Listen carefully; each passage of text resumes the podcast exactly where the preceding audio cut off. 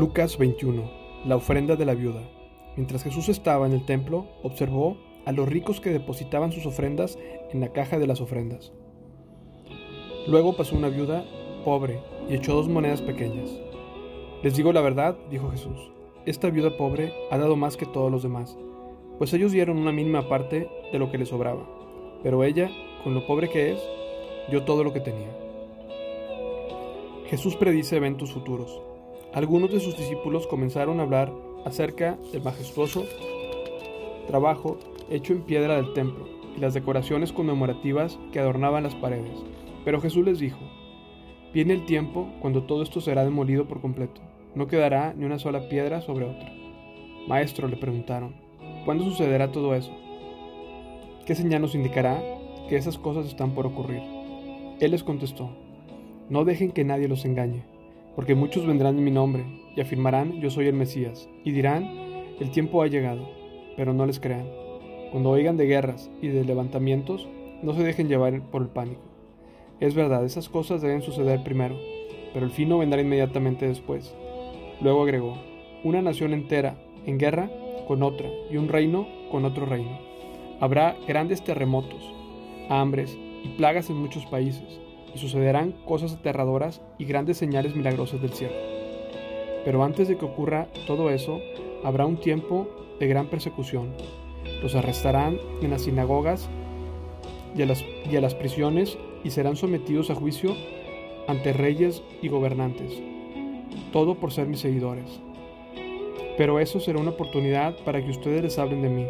Así que no se preocupen de antemano por cómo contestarán los cargos en su contra porque yo les daré las palabras apropiadas y tal sabiduría que ninguno de sus adversarios podrá responder o refutarlos.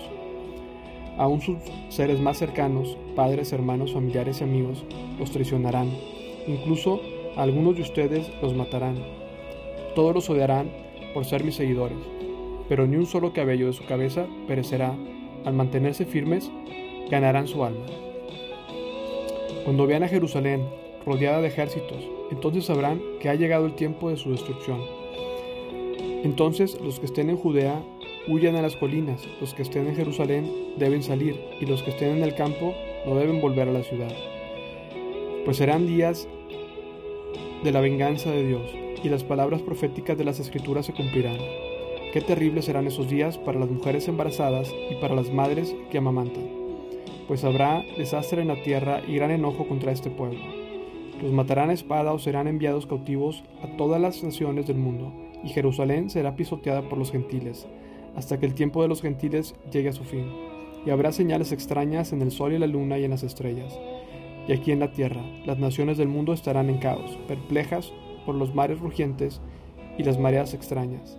La gente quedará aterrada de lo que verá venir sobre la tierra, porque los poderes de los cielos serán sacudidos. Entonces todos verán al Hijo del Hombre venir en una nube con poder y gran gloria. Por lo tanto, cuando todas esas cosas comiencen a suceder, pónganse de pie y levanten la mirada, porque la salvación está cerca. Luego les dio la siguiente ilustración. Fíjense en la higuera o cualquier otro árbol.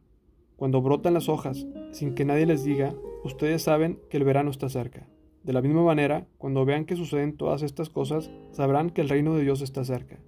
Les digo la verdad, no pasará esta generación hasta que hayan sucedido todas esas cosas. El cielo y la tierra desaparecerán, pero mis palabras no, desaparecerán jamás. Tengan cuidado, no dejen que su corazón se entorpezca con parrandas y borracheras, y por las preocupaciones de esta vida. No dejen que ese día los agarre desprevenidos, como una trampa, pues ese día vendrá sobre cada ser viviente de la tierra. Manténganse siempre alerta y oren para que sean suficientemente fuertes para escapar de los horrores que vendrán y para presentarse delante del Hijo del Hombre. Cada día Jesús iba al templo a enseñar y cada tarde regresaba a pasar la noche en el monte de los olivos.